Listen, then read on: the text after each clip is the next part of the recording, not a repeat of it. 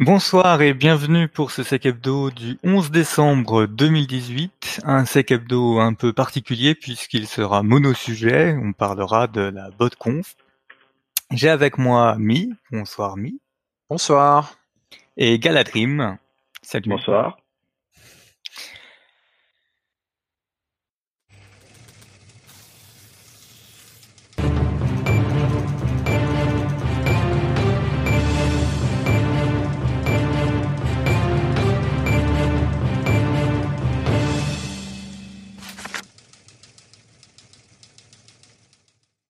Du coup, on attaque euh, direct. Euh, alors, qu'est-ce que c'est que la BotConf? Est-ce que vous pouvez nous expliquer un peu euh, la conférence? Qu'est-ce qu'il y a dedans? Qu'est-ce qu'on vient y voir? Qui est-ce qu'on y croise? Eh ben, en fait, la BotConf, en fait, c'est c'est parti d'une idée d'Eric Fressinet, en fait, de réunir des acteurs français, qu'ils soient académiques, forces de l'ordre ou experts techniques, autour d'un seul sujet, qui est la lutte contre les botnets. Donc ça s'est créé comme ça en fait euh, sur le sur le channel euh, botnet.fr. Et puis euh, on s'est organisé gentiment entre camarades et on, on, a monté ça sur Nantes. Et là, ça fait la sixième année qu'on qu'on réussit le tour de force de d'organiser une conférence internationale euh, où là cette année on a plus de 37 participants, 37 pays différents qui participaient à la conférence, euh, à peu près 390 participants. Et, euh, et on s'est retrouvé en fait euh, pour la sixième année à tourner un peu partout dans les villes de province. Quoi. Donc, euh, un peu le concept. Et donc euh, l'idée c'était vraiment que les gens puissent partager dans un cadre convivial et bienveillant. Ok. Mi, tu veux ajouter quelque chose? Euh, Non, à part que c'est une bonne conférence et que c'est toujours un plaisir de la suivre.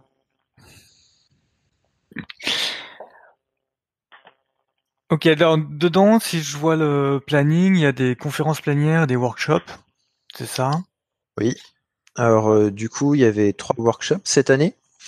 Euh, donc euh, il y avait un workshop qui était spécialisé sur le reverse engineering. il y avait un workshop qui était sur euh, la système de détection euh, de traite Intel hein, euh, pour faire de la traite Intel pour demain stopper les botnets. C'est le titre. Je n'y ai pas assisté, ni celui du reverse. Moi, j'ai assisté au dernier, celui qui s'appelle Detect, Investigate and Response Using MISP, Dive et Cortex. Donc, qui était présenté par Danico, Raphaël Vino et Saad Kadi, respectivement. Euh, par rapport à ça, c'était un workshop euh, qui a commencé à 14h, qui s'est fini à 18h euh, bien sonné. Euh, ça consistait euh, donc à une revue de tout l'écosystème MISP, Dive et Cortex, comment ça fonctionnait, donc avec les scripts et un peu les internals de MISP pendant.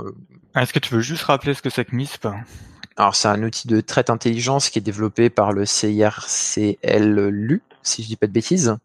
Euh, voilà, qui est euh, du coup euh, l'organisme qui est un peu le CERT Luxembourg, si je dis pas de bêtises. C'est ça. donc pendant deux heures, il y avait la présentation des internals, donc sur MISP, Dive et Cortex. Et puis ensuite, il y avait deux heures de pratique avec deux cas. Euh, donc euh, le premier cas, si je dis pas de bêtises, euh, c'était l'investigation sur le case study pour un mail qui était envoyé à une personne de la société. Donc il fallait parser le mail et faire en sorte que ça fonctionne tu comprennes si c'était un mail legit ou pas, si ça venait du bon domaine, etc. Ensuite, chercher des informations sur le mail. Hein. Euh, donc après l'ajouter dans MISP en fait, en ajoutant le ML, derrière tu avais un script qui faisait la décompilation, enfin décompilation, qui allait chercher les informations, qui te sortait des objets MISP directement et euh, qui allait regarder euh, derrière. Euh, tu avais une manière aussi après sur la machine, il fallait passer le zip, enfin il y a un zip chiffré dans le mail, dans le ML. donc le zip, il fallait le déchiffrer avec le mot de passe qui était dans le mail. Une fois que tu faisais ça, tu, en fait, tu le passais pas dans le, le pack. Il fallait mettre le zip euh, dans euh, MISP. Et avec ça, tu pouvais, euh, comment expliquer Tu avais un endroit où tu mettais le mot de passe et MISP faisait un déchiffrement du mot de passe. déchiffrement du zip avec le mot de passe qui était fourni. Donc en gros, tu reçois un mail qui est suspicieux, tu le sépares en deux. Enfin déjà tu l'enregistres en mail, ok. Tu le sépares en deux. D'un côté le mail avec son corps sans sa pièce jointe, et de l'autre côté tu prends la pièce jointe et tu balances la pièce jointe pour analyse à MISP, c'est ça? C'est ça. Et du coup, il fait quel type d'analyse? euh, bah derrière, après, tu as différents, euh, tu peux paramétrer différents trucs. Alors, euh, nous, on avait la vérification de l'adresse IP, du nom de domaine, je vais pas dire de bêtises. Et puis, il y avait un autre. Et donc, selon si cette adresse IP et son nom de domaine sont référencés dans, la, dans les différentes sources qu'agrège MISP, ça te permet de savoir si c'est quelque chose qui pue plus ou moins. Alors, ça permet d'avoir des informations euh, qui sont euh, proposées euh, par MISP ou la communauté d'échange, hein, parce que MISP, c'est quelque chose que vous pouvez run uniquement dans un coin tout seul pour faire vos aussi. Ce sera pas vraiment très pertinent, mais ça peut toujours être possible.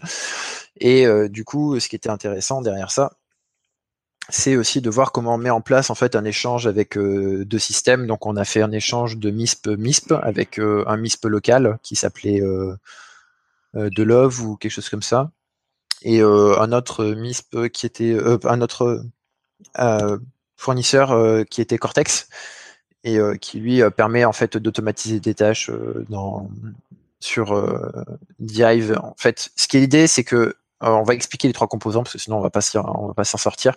Euh, Dive qui est un SIRP, Cortex qui permet en fait d'analyser les observables et de faire des tâches dessus, et MISP fait qui permet de faire l'écosystème de partage, entre autres pour faire euh, très rapidement et succinct, parce qu'après il y a des spécificités, mais euh, voilà. Euh, c'était un workshop très intéressant à faire. Moi j'ai bien apprécié. après, il a fallu un petit peu plus de temps. Enfin, pour moi, il aurait fallu plus de temps pour faire le case 2.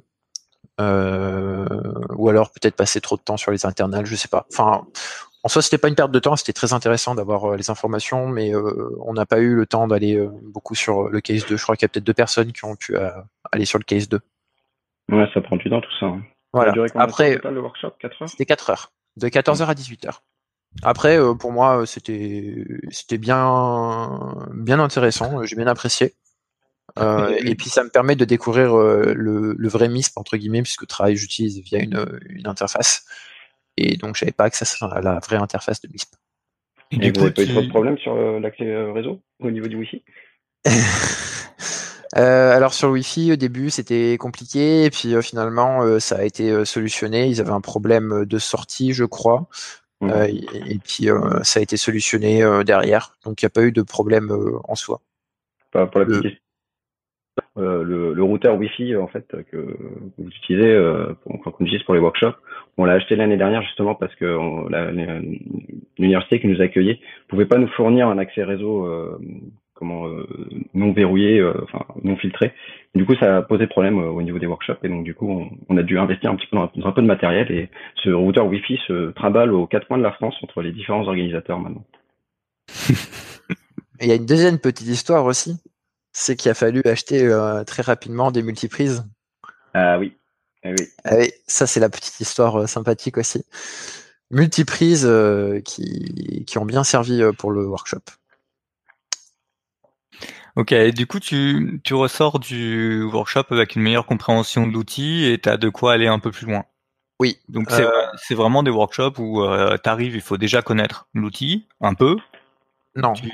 Non? Justement, c'était une découverte de l'outil en fait. T'étais pas obligé de connaître l'outil euh, à prime abord. C'est pour ça en fait il y a eu deux heures de découverte de comment fonctionnait l'outil, etc. À l'intérieur en fait, c'était plus euh, des process internes. On n'est pas allé euh, faire euh, comment dire de la de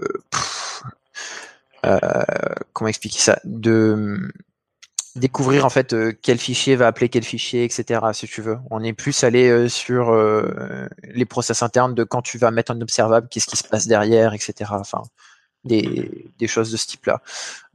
par contre, il faut un minimum de connaissances Linux, notamment sur du VI ou du Nano pour pouvoir éditer quelques fichiers. Ça veut dire que si vous donnez ça à une personne qui est coopérateur et qui utilise que la solution et qui a jamais fait de système, ça sera peut-être un peu compliqué pour lui. Après, c'est faisable. Hein, vous demandez à votre collègue derrière, à côté, euh, vous trouvez l'information. Et puis euh, pour la petite histoire, parce que moi je me suis fait avoir, Du coup, bonjour Sad, si tu, si tu m'entends.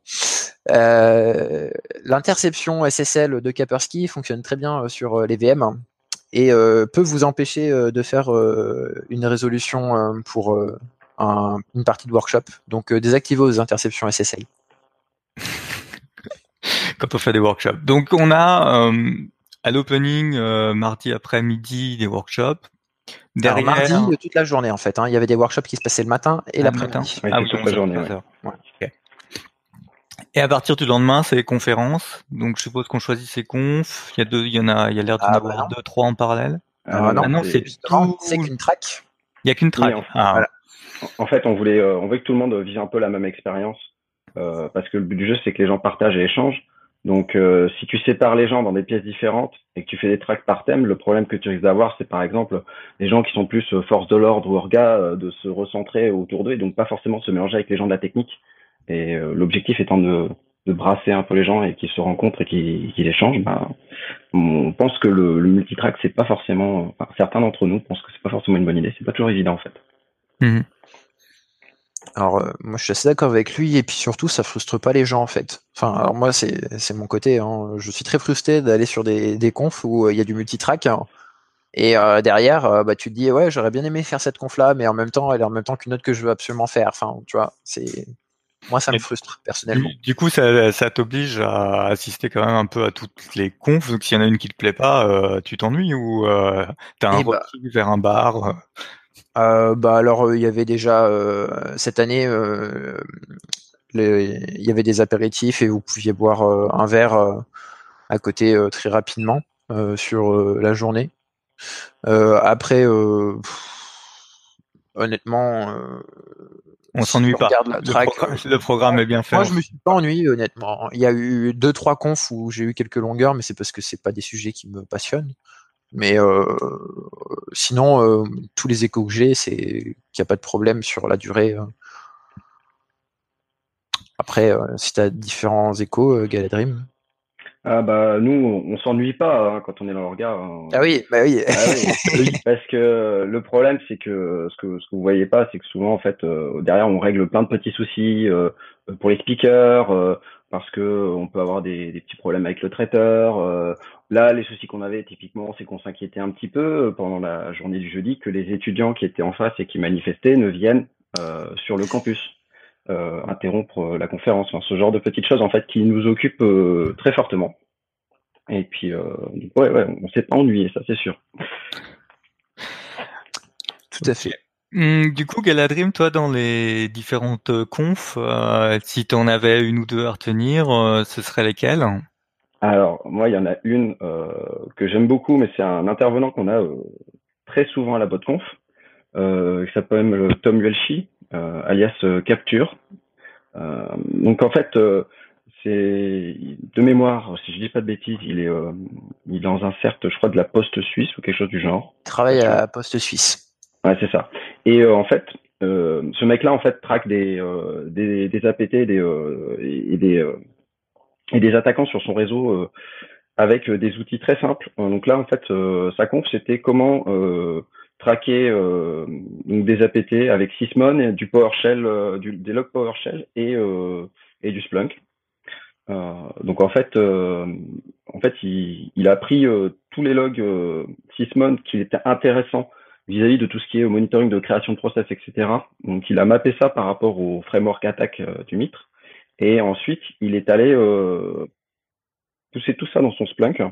Et euh, il propose en fait dans, son slide deck, euh, et c'est truffé de petites pépites comme ça pour aller hunter des malwares sur les réseaux. donc il propose plein de petites petites trucs à checker pour par exemple détecter un, un, stager empire, pour aller détecter tel ou tel malware ou telle ou telle technique de mouvement latéral. donc ouais, c'est vraiment et en fait, c'est euh, régulièrement, il nous fait des interventions qui sont toujours assez riches en leçons sur euh, comment défendre son réseau, comment mieux détecter des menaces avec des outils. Euh, bon, Splunk c'est très cher, mais un, des petits outils pas très chers ou à pas cher qui sont déjà intégrés dans Windows. Et donc pour éviter d'avoir à forcément déployer des agents sur sur les systèmes, etc. Donc moi j'aime beaucoup son approche. Et en fait, ce, que j'aime beaucoup surtout, c'est quand on reprend ces slides, eh ben, tu prends un slide et tu as une série d'actions techniques à faire euh, sur ton réseau pour le défendre et ça, c'est chouette, quoi. Je sais pas si tu veux rajouter quelque chose? Bah, moi, je vais juste rajouter pour la petite histoire que je crois qu'il a parlé à peu près à toutes les bottes conf, si je dis pas de bêtises, sauf, euh, l'année dernière. Voilà, sauf l'année dernière où il a pas été retenu en speaker, mais du coup, il a quand même fait une rump oui. où euh, il est venu parler et, du coup il a dit que l'année prochaine il serait absolument speaker et il y arrivait. Ah ouais, et puis, euh, et puis il a envoyé du lourd hein, sur le. Ah oui, la, rump était très rapide. Euh, il a fallu reprendre les slides derrière l'année dernière. C'était compliqué. Ah ouais, ouais. Il avait des choses à dire en fait. ah ouais. On, voyait que il avait besoin quoi. Ouais, mais c'est surtout que cette année, en fait, dans sa soumission, sa soumission était vraiment de très très bonne qualité quoi. Alors, moi, j'ai pas euh, encore repris tous les slides. Hein. J'attends qu'ils soient tous euh, publiés euh, petit à petit. Mais oui, effectivement, de ce que j'ai écouté, c'est quelque chose de sérieux sur Sysmon. Ok. Et toi, Mi, autre conf qui t'a particulièrement euh, alors, euh, moi j'en ai deux qui m'ont bien bien marqué. Euh, il y en a une qu'on pourra parler après, mais celle qui m'a le plus intéressé c'était Turla. Donc la conférence de Mathieu Faou et de Jean-Yann Boutin, qui sont de chez E7. le nom de la conf c'est The Snake Keep Reinventing Itself.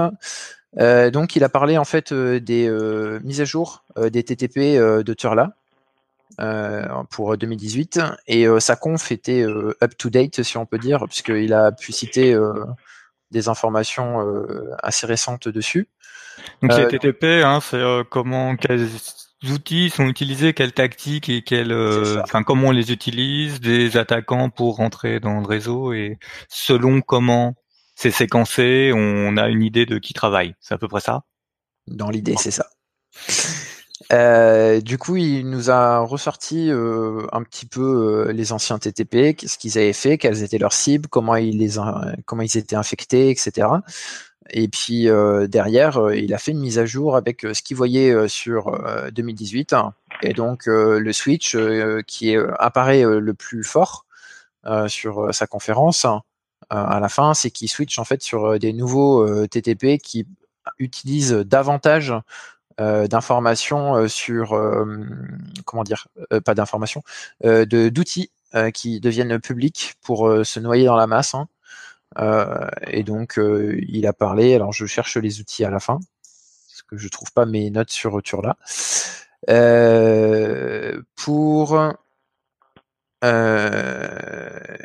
je les avais tout à l'heure. Bon tant pis euh, sur euh, des outils, alors il y avait du Metasploit, euh, shellcode, avec du méterpréteur.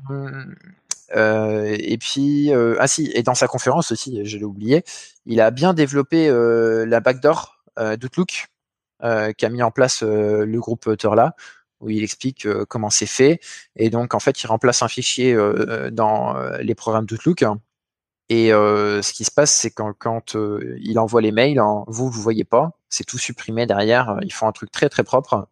Et euh, puis il a bien expliqué ça. Enfin, les slides sont, sont géniales sur ça. Moi, c'est un plaisir à y lire et à écouter. une très bonne conférence des 7 sur Terra. Du coup, c'était appréciable. Moi, c'est ma petite marotte. D'accord. Donc j'aime bien. Euh, le fichier c'est olmapi32dll, donc c'est un fichier qui permet en fait d'afficher euh, des informations euh, sur l'interface d'Outlook, notamment le bouton envoyer et recevoir. et donc ils expliquent comment ils remplacer. Enfin, moi c'est une, de mes petites marottes, du coup j'étais content qu'ils en parlent. Ok. donc je passe rapidement les slides, hein. j'essaie de comprendre un peu ce qu'il y a dedans. Galadrim, euh, toi une autre conf euh Alors euh, une autre que j'ai que j'ai bien aimé, c'était Tracking Actors with their Web Inject, où en gros donc le l'orateur se présentait un petit peu les les ce que comment fonctionnaient les Web Inject sur les sur les malwares bancaires comme Just, Gookit, Dridex, etc. Et surtout comment en fait il y a toute une partie des cybercriminels qui ont, à qui sous enfin, qui sous-traitent la partie je piège une page d'un site de banque et je m'occupe de récupérer des credentials ou je m'occupe de venir modifier l'apparence de la page pour piéger l'utilisateur, etc., etc. Par exemple, quand il y a de l'authentification de facteurs, ce genre de choses. Euh, et donc en fait, euh, moi, enfin, c'était une découverte de, de, de, tout cet écosystème et de comment il fonctionnait. Euh, donc du coup, euh, le fait que en fait, euh, typiquement, le, le, le, JavaScript et le HTML qui est injecté dans la page de, du navigateur de la victime, en faisant ce qu'on appelle un man browser, c'est-à-dire en venant se mettre entre le, à l'intérieur même du, du, process du navigateur pour venir modifier le, contenu de la page HTML, ce qui fait que le certificat SSL est toujours valide, donc la personne en fait elle va pas s'inquiéter, elle va quand même rentrer ses euh, identifiants bancaires. Et donc en fait toute cette partie-là en fait est gérée sur un, panneau d'administration qui est complètement à part. Et donc du coup, euh, il travaillait sur la partie donc récupération de ces euh, de ces web injects l'extraction des informations qui sont dedans, l'extraction des configurations pour venir aller euh, euh, traquer ces, ces, ces, espèces de CNC web sur lesquels ben, le cybercriminel va récupérer ces informations. Et donc, donc ouais, c'était très intéressant parce qu'en fait, on se rend compte que y a le, le c'est extrêmement spécialisé en fait. Et, et donc ouais, j'ai vraiment bien aimé ce, sa façon, cette approche en fait de, venir euh, donc euh, sortir les euh, exécuter les malwares, récupérer les web injects qui sont à l'intérieur et puis venir traiter tout ça pour remonter les IOC, bloquer les panels, etc. Donc le, le, Web Inject, c'est quand même un malware, contrairement à du XSS, c'est un malware qui, est, qui arrive sur la machine, qui l'infecte et qui après va s'amuser à s'insérer dans le navigateur, hein, c'est ça? C'est ça, en fait, c'est ça, c'est vraiment ça. Il y a, il y a un mécanique, une mécanique dans le, dans le, dans le malware qui lui permet en gros de venir euh, éditer quand il sur en fonction du site, je pense consulter euh, le, le, HTML et le JavaScript. Donc il est, vraiment, il est vraiment dans le navigateur, qui fait que bah voilà, euh, la personne euh, elle a l'impression de surfer sur son site bancaire normal, sauf que il y a des petites choses en plus. Ah ouais, c'est super intéressant. Il y a effectivement l'air d'y avoir une sacrée euh, boutique avec plein de plein de moyens différents de récupérer de la donnée. Oui, oui, et puis c'est, enfin c'est, alors du coup, il donnait pas mal de détails, c'est ça qui était vraiment sympa sur chaque, en gros, groupe ou famille de web inject et sur quelle famille de malware on retrouvait ces web inject. on se rendrait compte qu'il y en avait certains qui, par exemple, euh, étaient distribués par plusieurs euh, types de malware bancaire. Donc, euh, il y avait des groupes de, de malware bancaire qui travaillaient avec certains, certains fournisseurs WebMecheck et pas d'autres. Enfin, c'est voilà, c'est vraiment très bien mis en lumière dans la conf. Et normalement, je pense que celle-là, elle sera, sera mise en ligne, la vidéo, si je dis pas de bêtises. Ah, on aura des vidéos. Ah oui. Alors en fait, ce qui se passe, c'est que j'ai euh, euh, donc euh, mon camarade euh, Gover et, moi, en fait, on, on, est on est toujours en régie euh, à gérer donc le stream et puis les, les petits à côté, micro, son, etc. remonter le volume, signaler à nos camarades qui sont en bas de en bas de l'amphi, donc souvent c'est Eric, que le micro, la personne ne monte pas assez son micro et qu'on l'entend pas bien du tout.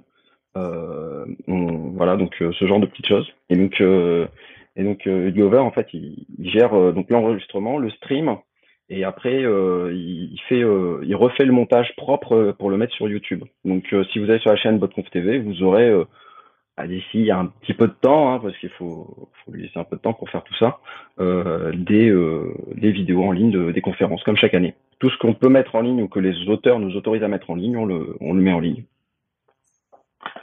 Ah, c'est bien, parce qu'il y a des sujets qui m'intéressent et euh, comme j'y étais pas, il y a des choses effectivement qu'on l'air qu'on l'air pas mal mis. Une autre. Euh, Alors oui, il y en a une du coup et on va pouvoir faire un retour avec de l'actualité parce que ça a inspiré quelqu'un.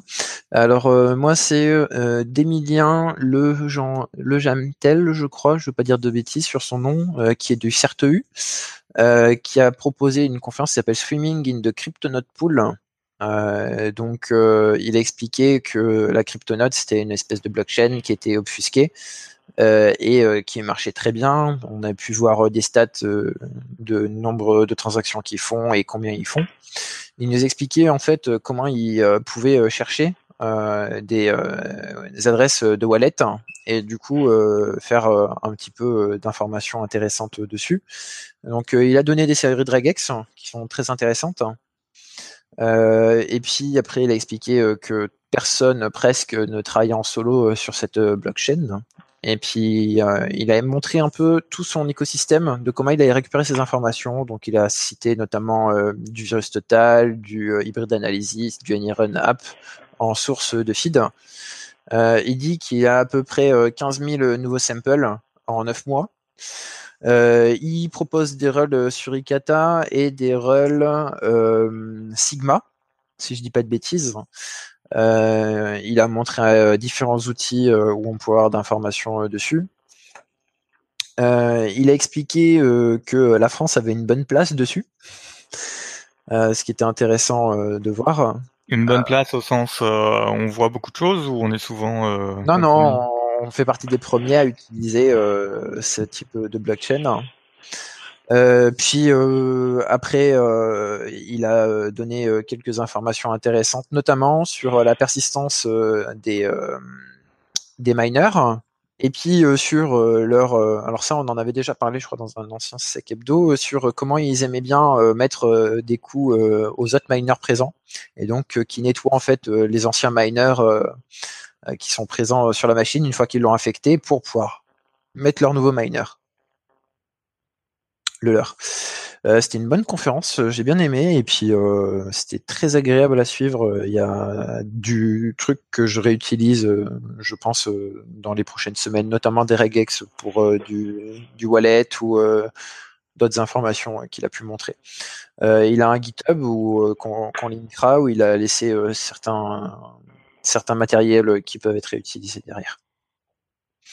Donc en fait, lui, il trace, il essaye de tracer donc on, a les crypto-mineurs qui infectent les différents systèmes, qui vont donc miner et donc euh, le principe de la chaîne, c'est que euh, quand le mineur signe un des blocs, si je me souviens bien, quand il signe un des blocs, ça lui fait un peu d'argent. Ça, ça arrive dans des wallets des attaquants et après il essaye de tracer, donc déjà de trouver ses wallets et après de tracer où va l'argent. C'est à peu près ça.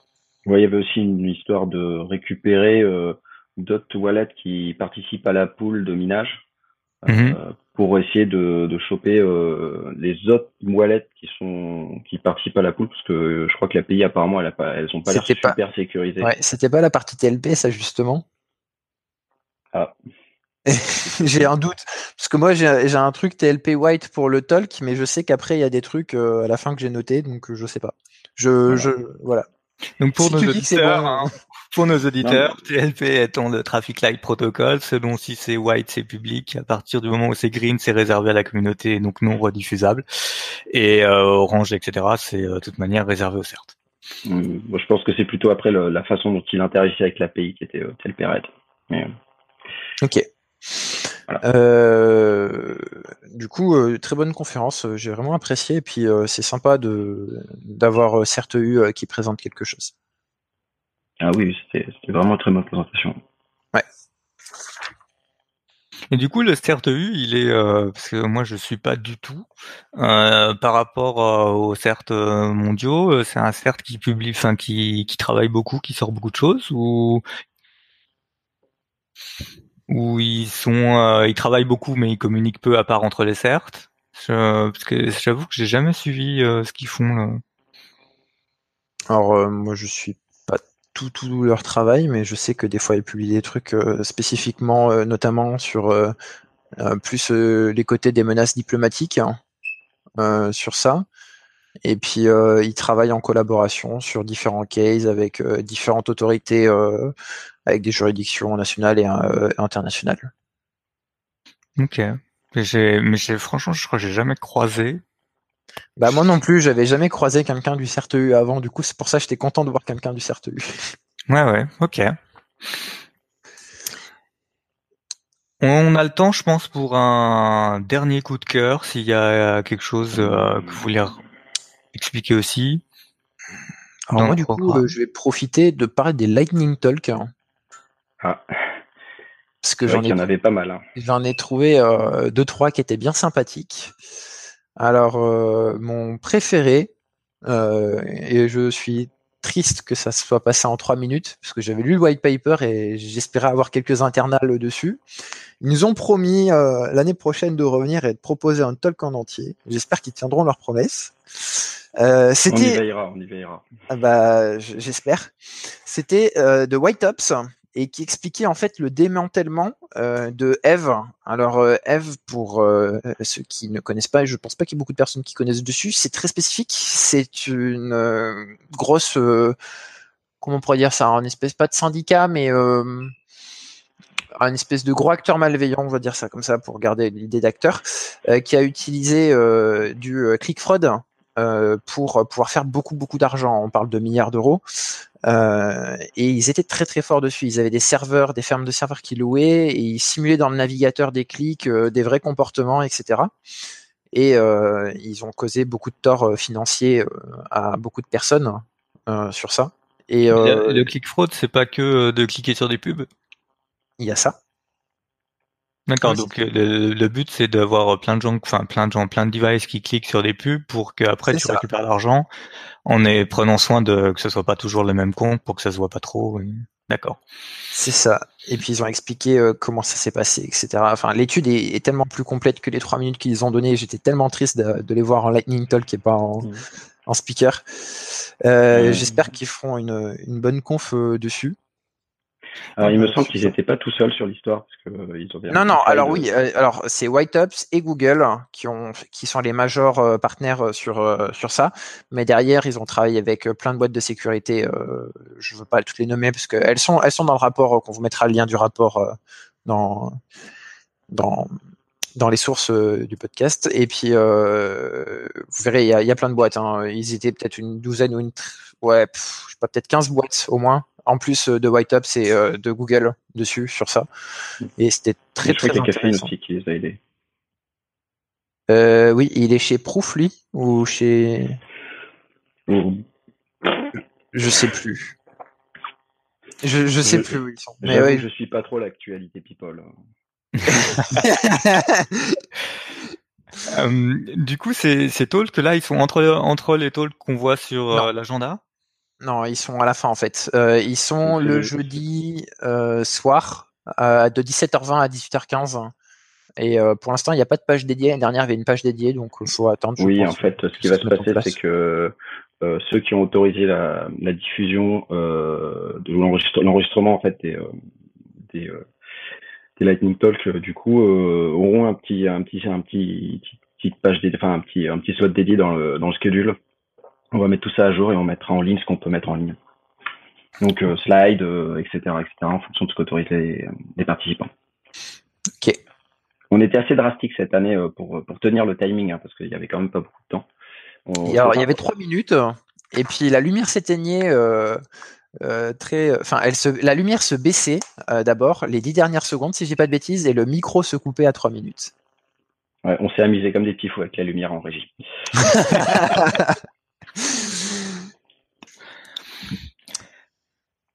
Ok, donc je pense qu'on a un bon aperçu de la richesse de, des talks. Il y a encore tellement de choses à raconter. ouais, c'est ça. Moi, quand je vois les, sujets, euh, on pourrait faire euh, tellement de temps. Programme, je pense qu'on euh. pourrait en parler pendant quelques heures. Ah si, il y a un accent sur lequel il faut mettre, je pense. c'est quand même la social media policy. Euh, qui euh, est quand même quelque chose de très fort euh, sur BotConf et c'est très appréciable pour une conférence. Il n'y a pas eu de fuite. Enfin, moi, j'en ai pas vu. Après, peut-être que voilà. Non, non, on veille au grain. Voilà. Je, je, remercie ceux qui ont retiré des choses à, notre demande. Bon, bah, j'ai pas eu le temps de les voir, tu vois. je suis triste. Ah ouais, mais ouais, il y en a vraiment pas eu beaucoup. Hein. Franchement, les gens sont extrêmement respectueux. Euh, c'est très très agréable d'avoir des, des, participants euh, qui, qui, respectent le TLP, euh, qui, enfin, ça c'est top quoi. Euh, ouais. Par rapport à ça. Très gentil, enfin, je trouve. Après c'est peut-être parce que je suis orga. non, euh, par, rapport à ça, ouais, il faut, faut dire qu'il y avait une, un vrai respect. Alors, il y a, y a, que l'université qui, qui d'ailleurs, il faut qu'on remercie l'université qui, qui, a ah, accueilli. Il n'y a pas que l'université, donc qui, l'université Paul Sabatier hein, de Toulouse, qui nous a accueillis gentiment. son staff technique, qui a assuré la sécurité, parce que c'était un peu tendu quand même hein, sur Toulouse. Et puis euh, on a aussi pas mal de sponsors aussi à remercier. Euh, je sais pas, je sors la liste. Je les connais pas tous par cœur. je vais sur la page en même temps aussi. Ok, c'est gentil. Euh, donc typiquement les sponsors Platinum qui gros, enfin grossièrement payent le social event, il n'y a pas d'autre mot. Hein. Euh, grâce à qui euh, on a pu passer un, un, bon jeudi soir. Donc on a Facebook, Google, euh, Talos. On a les sponsors Gold euh, donc qui, euh, qui, nous fournissent euh, souvent c'est le gros de ce sponsoring là part dans la nourriture, des pauses du midi, des pauses café, etc.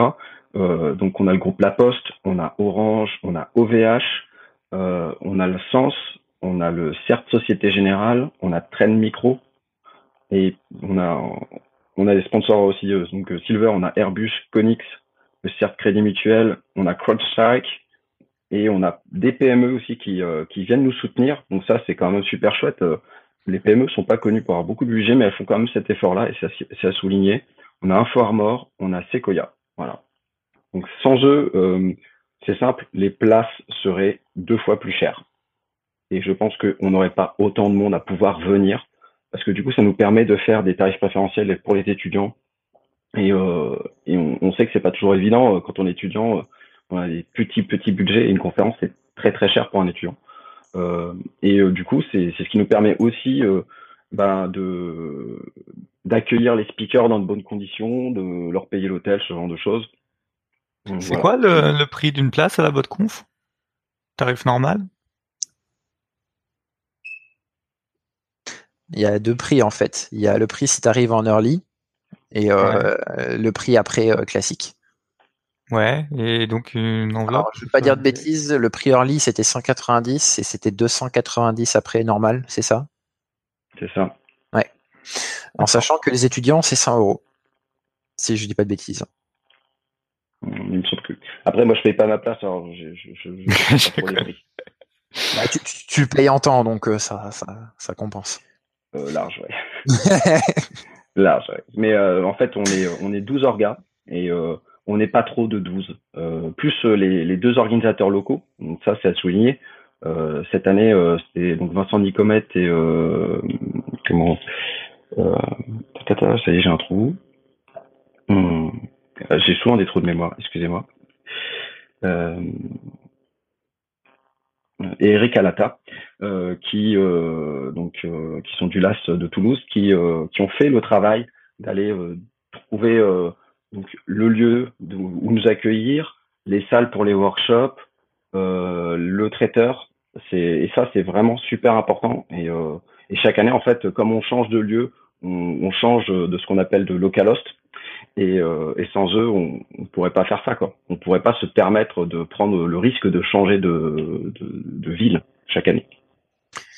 Du coup, je vais rebondir sur ce que tu as dit, mais effectivement, chaque année, euh, il y a euh, un social event à la fin qui se déroule dans un endroit, euh, on va dire, atypique, pour, on va dire, essayer de montrer quelque chose qui est dans la ville ou qui est qui marque la région. Enfin, en général, c'est la ville. Hein. pour faire simple, Montpellier, c'était l'aquarium, une visite le soir.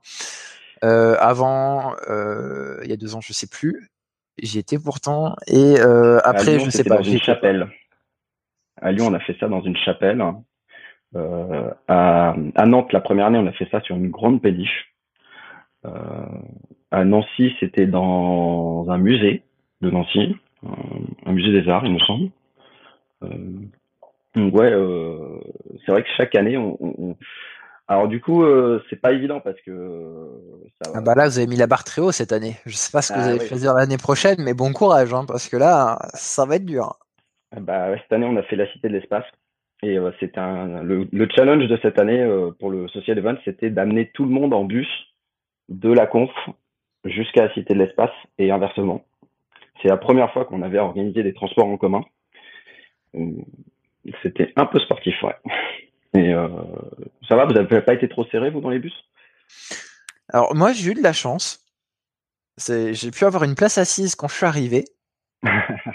Euh, non, pour euh, partir, je veux dire. Et euh, du coup, pour rentrer, non, j'étais debout, ça allait, il avait pas trop de monde parce qu'on est parti dans les premiers bus et on a bien fait parce qu'on a récupéré les avant-derniers métros, enfin l'avant-dernier métro juste quand on est arrivé. Donc hmm. ça c'est. vrai que le métro, ça a été compliqué cette année. Hein. Voilà. Alors il y a eu quelques petits soucis, mais qui étaient indépendants de l'organisation, qui dépendaient des transports publics et de la situation locale. Hein. Euh, après, euh, l'événement s'est quand même bien déroulé. Euh, moi, j'ai que des bons retours des gens qui, qui j'y étais. Il y a eu, du coup, je vais pas dire de bêtises, deux, deux, trucs qui étaient proposés le planétarium et une projection avec dans les yeux de Thomas Pesquet sur sa vie dans l'espace, comment ça s'était passé avant, préparation sur Terre, etc. et comment il était revenu. Enfin, 30 euh, minutes si je dis pas de bêtises. Et c'était très agréable. Moi j'ai fait ça. Du coup j'ai bien apprécié. On le voit jouer en saxophone, euh, comme quoi euh, il prend des belles photos et tout. On est un peu jaloux quand même hein, de la position où il était. On va pas se mentir. J'avoue, c'est classe, ouais. Voilà. Après, on n'est peut-être pas jaloux de comment il y va euh, pour y aller là-haut. Hein. Ils sont quand même bien impactés. Le, le moins de centimètres euh, coûte euh, de l'argent quand ils envoient, donc ils sont en position fétale. Enfin, moi, c'est pas le. Du coup, ça me ça me dit pas trop ah, Ça fait rêver. Hein. Voilà. Après, la vue fait rêver. Voilà. C'est vrai. Est-ce que du coup, tu es allé au planétarium, toi du coup, Ah non, moi je suis allé. Ouais, moi je suis allé au planétarium justement. Et, euh, et donc en fait, le l'animateur était super. Euh, il nous a fait, il a fait des blagues régulièrement. Il a fait le plus que c'est pas évident après une grosse journée de conférence dans un planétarium où tu vas plonger les gens dans le noir, de les garder tous à peu près éveillés. euh, et donc, euh, donc oui, oui, euh, l'animation était super. Donc c'était Saturne et Mars en focus avec donc des explications sur les constellations du ciel du soir. c'était vraiment très très bien fait. En tout cas, ça donne envie d'y aller, hein, à la fois pour le contenu des confs et euh, pour l'event après. Donc, on verra ce que vous nous préparerez pour euh, l'année prochaine. Alors, euh, du coup, l'année prochaine, ça a été annoncé à Bordeaux. Oui. Eh oui, l'année prochaine, ça sera à Bordeaux. Il y, a, quand même une petite idée derrière. Enfin, j'espère que mon guess sera bon. Hein. Ça, Bordeaux, c'est quand même un endroit où il y a quand même un très bon vin qui est fait. Nous espérons.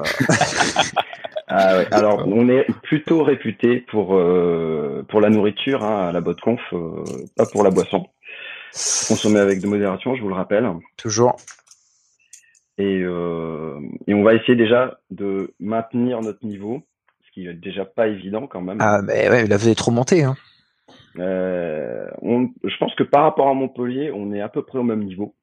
Moi, c'est un, un, avis perso côté hangar. On va essayer de se maintenir et, euh, et surtout, ce qui est très important, c'est que les gens soumettent des talks parce que si on n'a pas ces talks et si on n'a pas ce contenu, vous pouvez avoir la meilleure bouffe du monde et puis euh, des, des super endroits pour le social event.